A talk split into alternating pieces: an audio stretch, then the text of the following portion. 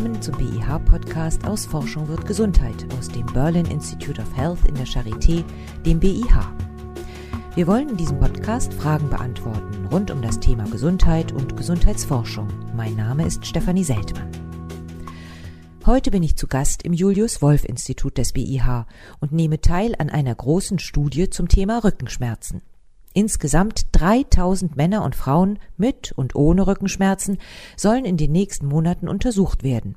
Man möchte herausfinden, wodurch Rückenschmerzen entstehen, damit man sie anschließend besser diagnostizieren, besser behandeln und am besten gleich ganz vermeiden kann. Studienleiter ist Professor Hendrik Schmidt. Er leitet das Wirbelsäulenteam am Julius Wolf Institut und ihm darf ich jetzt ein paar Fragen zur geplanten Studie stellen. Guten Tag, Herr Schmidt. Guten Tag. Herr Schmidt, wie kamen Sie darauf, eine so große Studie zum Thema Rückenschmerzen aufzusetzen? In den vergangenen Jahren haben wir mehrere kleinere Studien durchgeführt, in denen wir unterschiedliche Rückenschmerztherapien miteinander verglichen haben. Wir konnten aber sehen, dass all diese Therapien, wenn überhaupt, nur eine sehr geringe Wirkung zeigten. Und wenn wir unsere Ergebnisse dann in der Literatur eingeordnet haben, dann haben wir gesehen, dass auch andere Therapien und von anderen Wissenschaftlern ebenfalls keine Effekte zeigten. Und das ist wahrscheinlich dem multifaktoriellen Gründen des Rückenschmerzes zu verdanken. Dass der Rückenschmerz einfach nicht so einfach erklärbar ist und dass man ihn eben dann nicht einfach nur therapieren kann. Und wir vermuten, dass wir den Rückenschmerz nur dann vernünftig therapieren können, wenn wir eine angepasste Therapie in Zukunft dem Patienten versprechen können. Dazu müssen wir aber auch wissen, was wir anpassen können. Und deswegen brauchen wir in Zukunft eine umfassendere, spezifischere Diagnose und deswegen diese große neue Studie. Wir wollen Messparameter identifizieren, die in einer zukünftigen Diagnose von Ärzten, von Physiotherapeuten, von Therapeuten allgemein an Patienten herangetragen werden können. Mhm. Rückenschmerzen ist ein großes Problem. Davon sind sehr, sehr viele Menschen in Deutschland betroffen. Ich würde pauschal sagen, alle sind irgendwann im Leben einmal von Rückenschmerzen betroffen. Die gute Nachricht ist, dass bei den meisten Menschen der Rückenschmerz innerhalb von Tagen weggeht. Man sagt in der Literatur so ungefähr ein Drittel. Das Enttäuschende ist aber, dass ein weiterer Drittel über ein Jahr hinweg Rückenschmerzen haben, also nach, ein, nach zwölf Monaten immer noch über Rückenschmerzen klagen und dass ungefähr zehn Prozent der Betroffenen nicht fähig sind, ihren alltäglichen Beruf nachzugehen. Das heißt, das ist also nicht nur ein persönliches Problem, sondern auch ein ökonomisches Problem, wenn so viele dann nicht zur Arbeit gehen können? Würde ich schon sagen, äh, in der Zeit, wo ich jetzt hier geredet habe, sind vielleicht eine Minute vergangen. Jede Sekunde kostet uns der Rückenschmerz 1500 Euro. Auf ein Jahr aufsummiert bedeutet das 45 äh, Milliarden Euro. Ist das eigentlich jetzt im Lockdown und im Homeoffice noch schlimmer geworden? Sind da noch mehr Rückenschmerzpatienten dazugekommen? Oder war es vielleicht ganz im Gegenteil ganz gut, wenn man zu Hause war, konnte man zwischendurch sich mal bewegen? Das ist eine interessante Frage. Genau diese Frage, mit diesen Fragen konfrontieren wir auch unsere Patienten und Probanden, die bei uns in dieser Studie mitmachen. Viele geben uns die Antwort, sie sind definitiv weniger aktiv.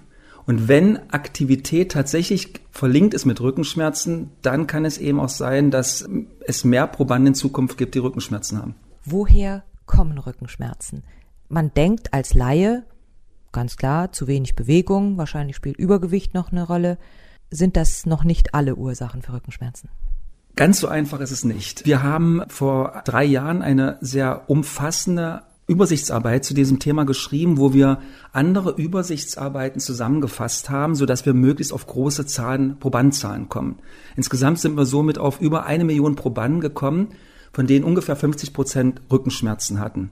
Und da haben wir uns verschiedene Aspekte angeguckt. Langes Sitzen, Fehlhaltungen, hohe mechanische Belastungen und inwieweit diese einzelnen Haltungen und Aktivitäten verlinkt sind mit Rückenschmerzen. Das Interessante ist, dass wir gefunden haben, dass keine eine eindeutige, also keine dieser untersuchten Parameter tatsächlich ein eindeutiger Risikofaktor für Rückenschmerzen darstellt.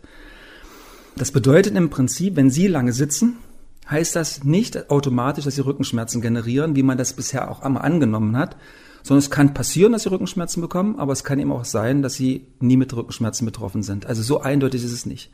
Und eine andere Sache, die wir untersucht haben, wir haben einmalig oder das erste Mal Menschen in ihrer, im Alltag vermessen, und zwar den Rücken über 24 Stunden.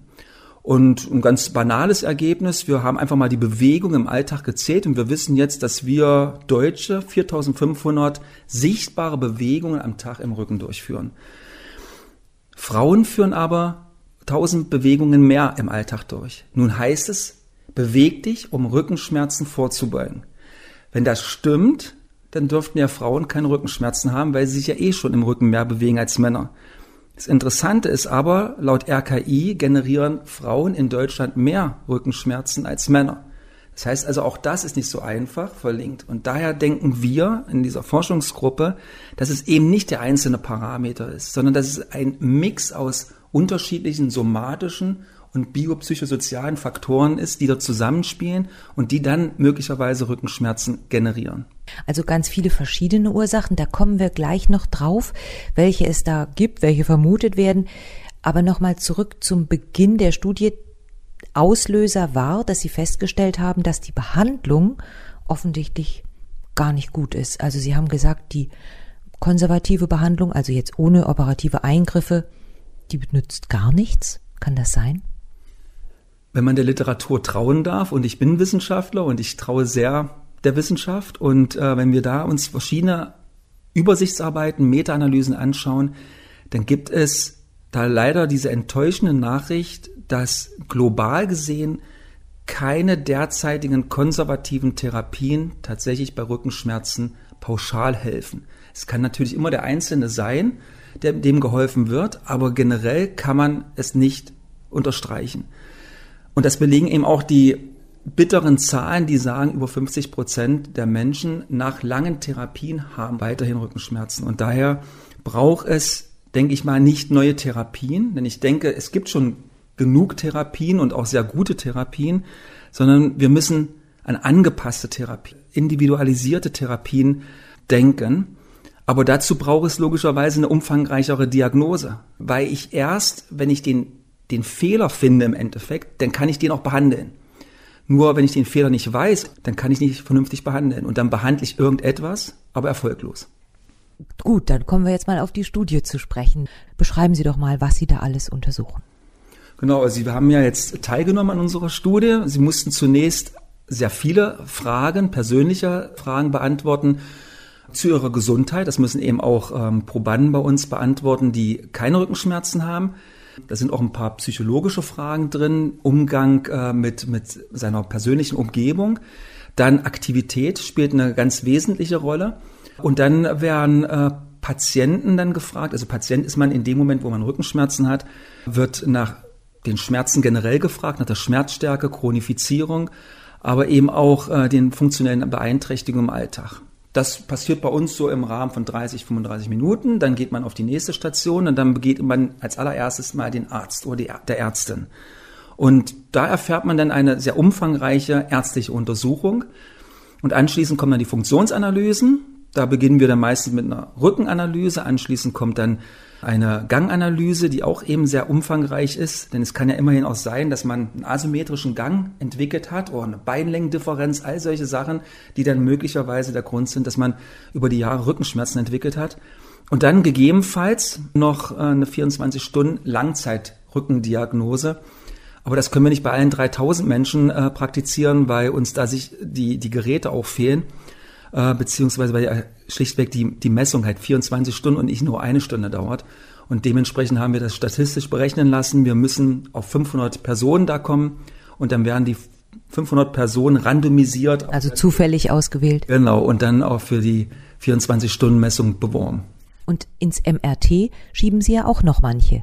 Genau, weil wir auch die Morphologie beurteilen müssen. Also wir müssen nicht nur sehen, ob da ein Bandscheibenvorfall liegt, weil das wäre ein Ausschlusskriterium für weiter folgende Studien bei uns. Denn äh, die Forschungsgruppe besteht ja nicht nur aus dieser Kernstudie, sondern eben auch aus äh, mechanisch Belastungsstudien oder psychologischen Studien, wo man gern als Proband auch teilnehmen kann. Sondern wir müssen eben auch einzelne morphologische Parameter dann korrelieren zu dem, was wir von außen her sehen. Also sprich der Funktion oder anderen Parametern, die wir erfassen. Und äh, insgesamt erfassen wir rein geometrisch durch das MRT an die 80 Parameter, die wir dann eben auch mit den anderen Parametern zur Korrelation bringen. Also Sie gucken sozusagen im Inneren, wie sind die Wirbel, wie stehen die aufeinander und vergleichen das oder bringen das in Zusammenhang mit dem, was der Arzt gemessen hat, wie stark man sich zur Seite biegen kann oder nach vorne beugen kann oder wie stark man die Beine anziehen kann. Lauter solche Übungen musste ich ja gestern machen. Da wird die Beweglichkeit wahrscheinlich einfach nur genau, bestimmt. Wir wissen tatsächlich bis heute nicht, inwieweit Funktion mit Morphologie korreliert. Morphologie heißt Aussehen. Morphologie bedeutet im Prinzip Form, auch Strukturen. Und all das ist für uns bisher tatsächlich unbekannt. In der Literatur finden sich dort sehr geringe Anzahlen von Studien, die auch wiederum auf sehr geringe Kohorten verweisen. Oftmals sind es eben Patienten, die eh schon was haben.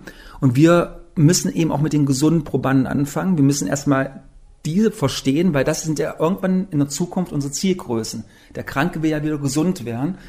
Und deswegen äh, müssen wir generell erstmal verstehen, wie folgt die Funktion der Form oder umgekehrt. Und deswegen brauchen wir natürlich auch die Morphologie.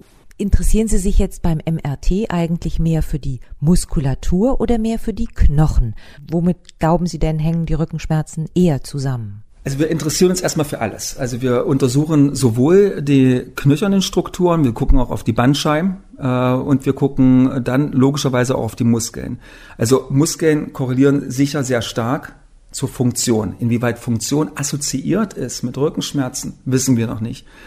Auch Bandscheiben mögen, denke ich, korrelieren stark zur äußeren Funktionsfähigkeit. Stellen Sie sich vor, Sie haben eine sehr stark ausgeprägte Degeneration, die ist ja nicht schmerzhaft oder muss nicht unbedingt schmerzhaft sein. Das heißt, Sie haben sehr kleine Bandscheibenfächer. Umso kleiner die Bandscheibenfächer sind, umso weniger können Sie sich in dem Segment bewegen. Also wenn Sie mehrere degenerierte Bandscheiben haben, was ab einem bestimmten Alter dann auch durchaus der Fall sein kann, dann können Sie sich weniger in der Lendenwirbelsäule beispielsweise bewegen, aber Sie müssen nicht unbedingt Rückenschmerzen haben. Aber auch da, wir gucken uns die Bandscheiben an und auch die knöchernen Strukturen können Degenerationseigenschaften haben. Das heißt, wir, wir sind nicht immer unbedingt getriggert auf den Rückenschmerz, sondern wir schauen uns Formen an, die dann mit der Funktion einhergehen. Und der ganze Mix aus dem, was wir untersuchen, da schauen wir dann, ist das denn tatsächlich assoziiert zu Rückenschmerzen? Und Sie haben gesagt, Sie gucken auch nach psychologischen Belastungen. Hängt das auch so ein bisschen zusammen? Wer Stress hat, hat Rückenschmerzen? Kann durchaus sein, auch da gibt es Studien zu, die das angeblich schon bewiesen haben. Dazu vielleicht ein Beispiel aus unserer früheren Forschung. Wir haben zwei unterschiedliche Kohorten untersucht. Einmal war es die Allgemeinbevölkerung, die genauso wie Sie oder ich sportlich aktiv waren oder eben nicht. Und wir haben Sportler untersucht. Sportler, die sehr hohe Aktivitätslevel in der Woche haben. Und da jeweils eine Rückenschmerzkohorte und eine gesunde Kohorte. Das Interessante war, dass bei der Allgemeinbevölkerung die Funktion, also die Beweglichkeit, signifikant zurückging in der Rückenschmerzgruppe. Das kann sich jeder vorstellen. Bei den Sportlern war es aber nicht mehr der Fall. Bei den Sportlern gab es keine signifikanten Unterschiede zwischen Gesund und Rückenschmerz. Und das zeigt uns, dass dort andere Faktoren, eben wie angelernte Beweglichkeit, wie auch Ängste, dem Trainer zu signalisieren, ich bin funktionell beeinträchtigt, mit eine Rolle spielen. Und darum haben wir eine Psychologin mit an Bord, die solche Sachen wie Willensstärke oder der Umgang mit Aktivität dann eben genauestens untersucht. Mhm. Also Willensstärke kann man sich vorstellen, dass das bestimmt bei Sportlern auch eine Rolle spielt. Ich will jetzt noch mal raus auf den Platz. Aber so als Laie denkt man auch, Stress spielt eine Rolle bei Rückenschmerzen und zwar eine negative Rolle. Konnten Sie das auch schon irgendwie feststellen? Oder haben Sie auch die Vermutung? Das ist natürlich jetzt super. Sie fragen natürlich einen Ingenieur und keine, keine Psychologin. Aber ja, es spielt ganz sicher eine Rolle. Und manche bringen sehr viel Stress mit, Stress von der Arbeit, Stress auch familiär bedingt. Und, und das hängt, glaube ich, alles zusammen. Also ich glaube schon, dass wenn mehrere Risikofaktoren in einer bestimmten Kombination wirken, dass diese Menschen dann ja eher zu Rückenschmerzen leiden. Jetzt haben Sie es schon gesagt, Sie selbst sind Ingenieur. Sie haben aber auch eine Psychologin an Bord und zu Beginn wird man von Ärzten untersucht. Wahrscheinlich sind das Orthopäden oder Sportmediziner. Das scheint eine sehr interdisziplinäre Truppe zu sein, die diese große Studie durchführt. Genauso ist es auch, weil wir halt gesehen haben, dass einzelne Fachbereiche dieses große Thema nicht angehen können. Und deswegen halt diese ganz unterschiedlichen Disziplinen. Also Psychologen, wie Sie gesagt haben, Ärzte, sind aber auch Informatiker dabei und Statistiker, die auch diese großen Kohorten mit uns gemeinsam analysieren. Schmerzexperten sind mit an Bord, Biomechaniker. Und wir machen natürlich auch Grundlagenforschung. Also wir gehen eben auch ans Tier ran und machen mit den Tieren genau das gleiche, wie wir mit den Menschen machen. Also wir analysieren die Beweglichkeit, Form, Funktion eben auch von Tieren und dementsprechend haben wir natürlich auch Tiermediziner, Biologen mit an Bord. Woher wissen Sie, ob die Tiere dann Rückenschmerzen haben? Tatsächlich gibt es in der Tierwelt validere Skalen für die Schmerzerfassung als bei Menschen. Bei Menschen ist es tatsächlich ein Riesenproblem, weil es subjektiv bestimmt wird. Also sie, ja, ihnen wurden ja Fragen gestellt zu ihrem Schmerz und je nachdem, was sie an dem Tag in dieser Minute empfunden haben, haben sie dort angekreuzt.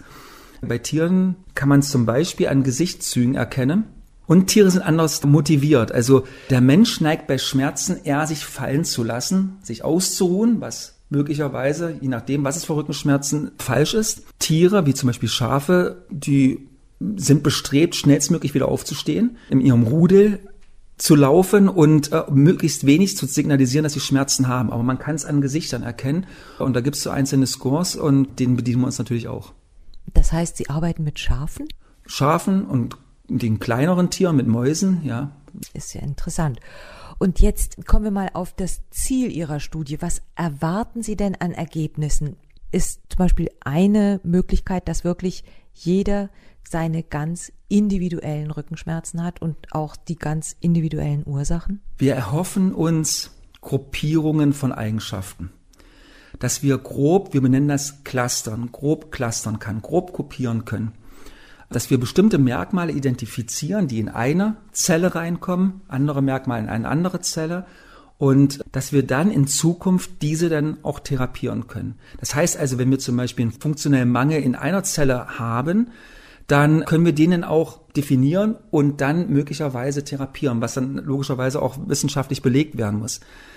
Sollten wir genau diese Gruppierungen nach den jetzigen vier Jahren, die jetzt gestartet sind, nicht finden, dann müssen wir entweder weitersuchen oder uns wird zukünftig die Therapie mass, massiv ähm, schwer fallen, weil wir dann gar nicht wissen und definieren können, was wir eigentlich therapieren. Also genau, wir haben die gleiche Situation dann in vier Jahren, wie wir sie jetzt bereits haben.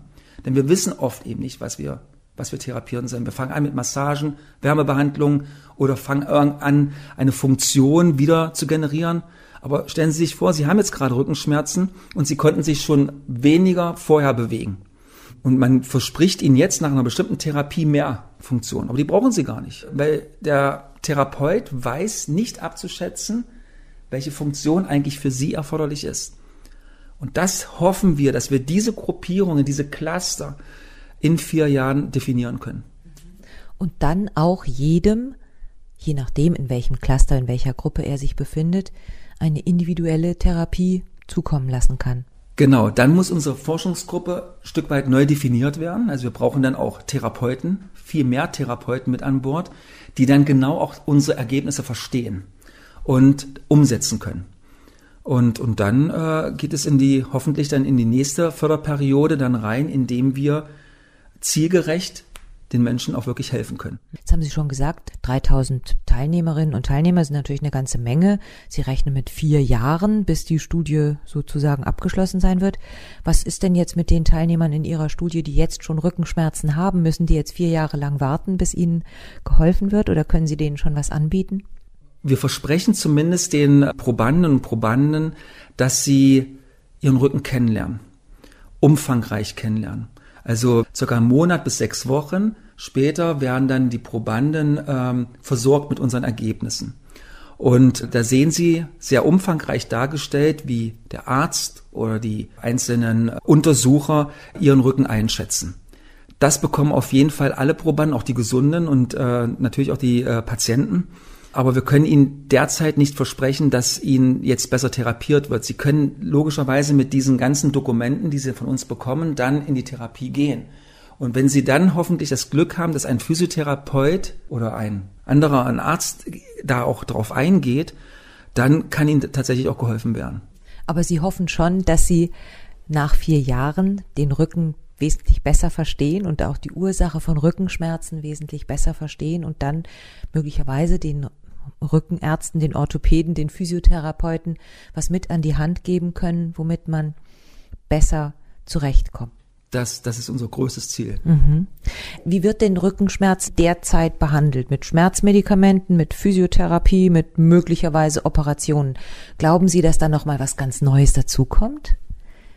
Es kann passieren. Ich glaube aber, wenn ich so diese ganzen Übersichtsarbeiten äh, anschaue, wo tabellarisch dargestellt ist, was es alles für Therapien gibt, bis hin zu sehr absurden Therapien, dann glaube ich, wir brauchen keine neuen. Also es gibt genug und jeder Therapeut an sich wendet ja seine Therapie auch ein Stück weit anders an. Das heißt also, es gibt nicht nur, sage ich mal, 100 verschiedene Therapien, sondern es gibt in auch tausende Therapeuten. Und jeder ist dann doch ein bisschen ein Stück weit individuell, so dass es am Ende sehr, sehr viele Therapien gibt. Also wir brauchen nicht mehr Therapien. Wir brauchen jetzt endlich ein Verständnis, was therapiert werden soll. Das Interessante, das, vielleicht erwähne ich das noch, in den letzten Monaten kamen ja sehr viele Patienten zu uns. Und ähm, das erschreckende Argument, mit dem sie immer wieder zu uns kamen, war, es wird zu wenig diagnostiziert und zu viel therapiert. Das heißt, Patienten, die zu uns kamen und äh, meinten, sie sind schon fünf Jahre in Behandlung, empfinden tatsächlich, dass sie viel zu viel Therapien schon bekommen haben, die nichts, offensichtlich nichts gebracht haben. Und es mangelt an Verständnis. Sie werden, und das sind Patientenworte, innerhalb von zwei Minuten abgespeist in einer Diagnose und sofort in eine Medikamententherapie, in eine Physiotherapie ganz extrem dann aber auch in eine chirurgische Therapie hineingebracht. Und da denke ich, wir könnten langfristig nicht nur den Menschen helfen, sondern auch ökonomischer sein, wenn wir umfangreicher diagnostizieren. Ja, die Diagnose wird dadurch teurer, aber möglicherweise ersparen wir uns von den anschließenden zehn unterschiedlichen Therapien fünf davon. Und dann werden wir wieder preiswerter. Herr Schmidt, Sie haben gerade schon gesagt, die Patientinnen und Patienten beklagen sich häufig, dass sie teilweise nur zwei Minuten beim Arzt sind und dann eine lange Therapie verschrieben bekommen. Deshalb machen Sie jetzt diese längeren Untersuchungen. Was genau oder wie genau untersuchen Sie da eigentlich die Probandinnen und Probanden? Wir haben in der Vergangenheit Techniken mitentwickelt und zur Validierung gebracht, die uns erlauben, Bewegungen im Rücken über 24 Stunden zu messen. Und das haben wir an einer kleineren Kohorte von 300 Menschen, die keine Rückenschmerzen haben, bereits praktiziert. Können Sie das ganz kurz beschreiben, wie das aussieht? Kriegt man da einen Sensor auf den Rücken geklebt oder wie? Mehrere Sensoren, die in einem Streifen fixiert sind und dann kriegt man so links an der Wirbelsäule und rechts an der Wirbelsäule mit jetzt Pflaster, Streifen angemacht und nach einer Weile merkt man die auch gar nicht mehr. Und dann geht man ganz normal seinem Alltag nach. Und in diesen 24 Stunden wird 50 Mal pro Sekunde die Beweglichkeit vermessen. Warum wir das machen, ist, dass wir gesehen haben, wenn wir einen Menschen radiologisch vermessen in der Klinik oder in einer Kurzzeitanalyse in der Klinik vermessen, dann sehen wir signifikante Unterschiede zu der Beweglichkeit gegenüber der Beweglichkeit im Alltag. Beides stimmt hier nicht überein. Also es gibt einen Unterschied. Sind die Menschen aufgeregt beim Arzt und trauen sich dann vielleicht nicht so tief, sich zu bücken oder sowas? Also möglicherweise wollen die Menschen auch signalisieren, sie haben Schmerzen. Und das tun sie eben mit einer funktionellen Störung. Vielleicht spielt auch Aufregung eine Rolle, ganz unterschiedliche Faktoren. Am Tage aber, in den 24 Stunden, wo sie unbeobachtet sind, führen sie größere Bewegungen aus. Das ist das Erste, was wir gesehen haben.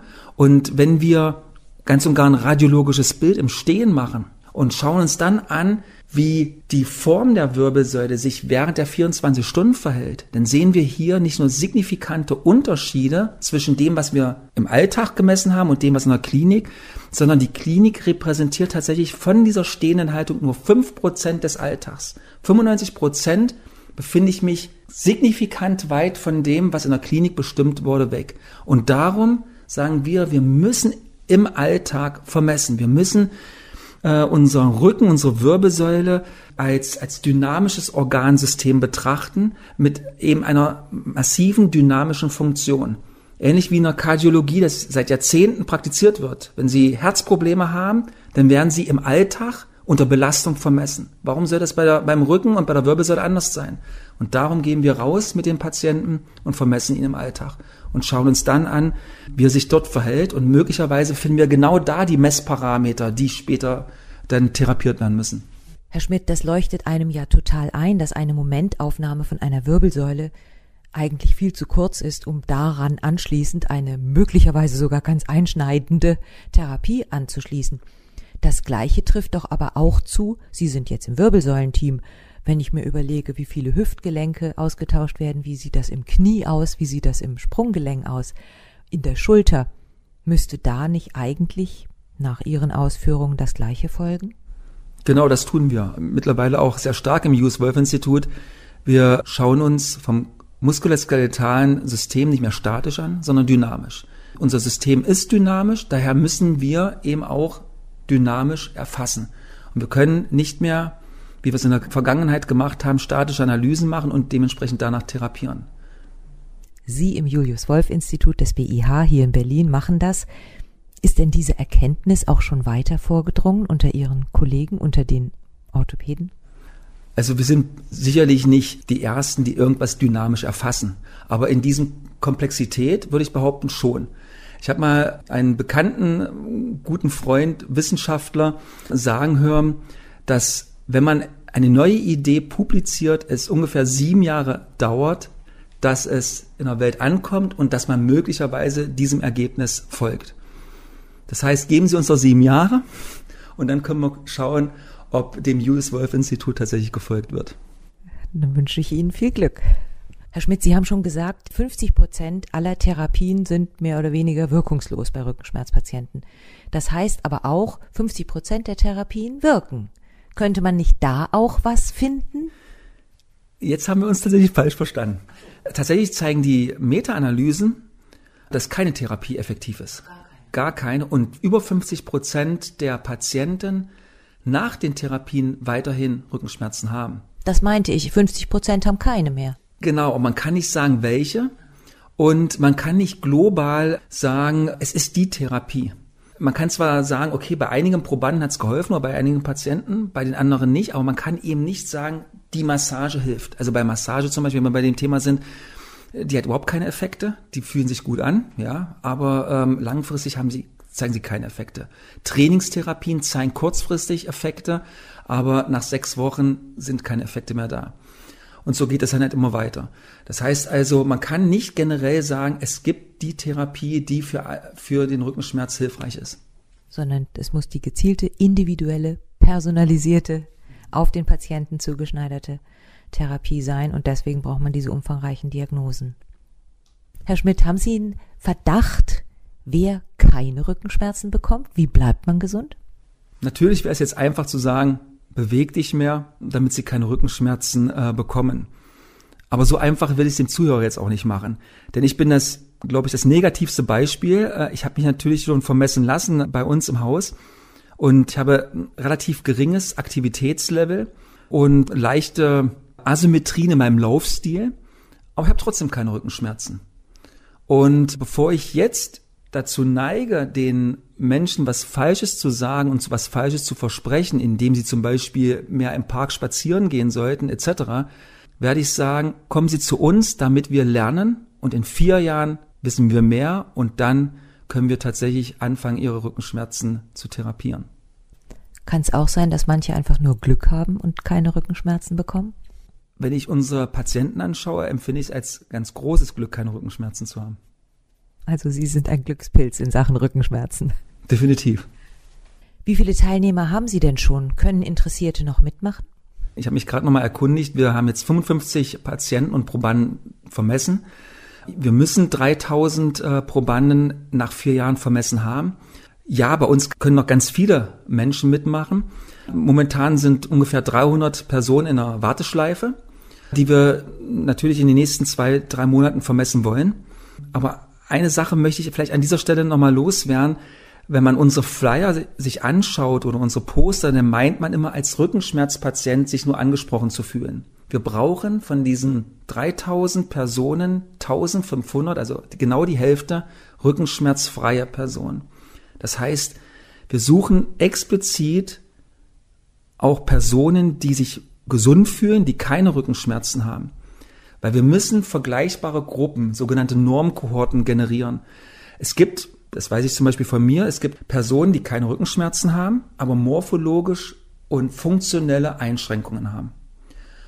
Und jetzt stellt sich natürlich die Frage, warum habe ich keine Rückenschmerzen und warum hat genau die andere Person, die vielleicht genau das gleiche morphologisch funktionelle Bild hat wie ich, eben Rückenschmerzen. Und deswegen brauchen wir beide Kohorten. Daher nochmal, alle, die das hören und keine Rückenschmerzen haben, fühlen Sie sich bitte eingeladen. Schauen Sie auf unserer Internetseite nach und lernen Sie Ihren Rücken kennen. Vielen Dank, Herr Professor Schmidt. Ich bedanke mich für das Gespräch. Ich bedanke mich. Und das war der BIH Podcast aus Forschung wird Gesundheit aus dem Berlin Institute of Health, dem BIH. Professor Hendrik Schmidt sprach über die große Rückenstudie, mit der er und sein Team herausfinden möchten, warum so viele Menschen an Rückenschmerzen leiden, wie man sie bestmöglich behandeln kann und wie man Rückenschmerzen am besten ganz vermeiden kann. Falls Sie mitmachen möchten bei dieser Studie, melden Sie sich gern unter rückenstudie.charité.de. Falls Sie eine Frage zur Gesundheit oder zur Gesundheitsforschung haben, schicken Sie sie gerne an podcast.bih-charité.de. Tschüss und bis zum nächsten Mal, sagt Stefanie Seltmann.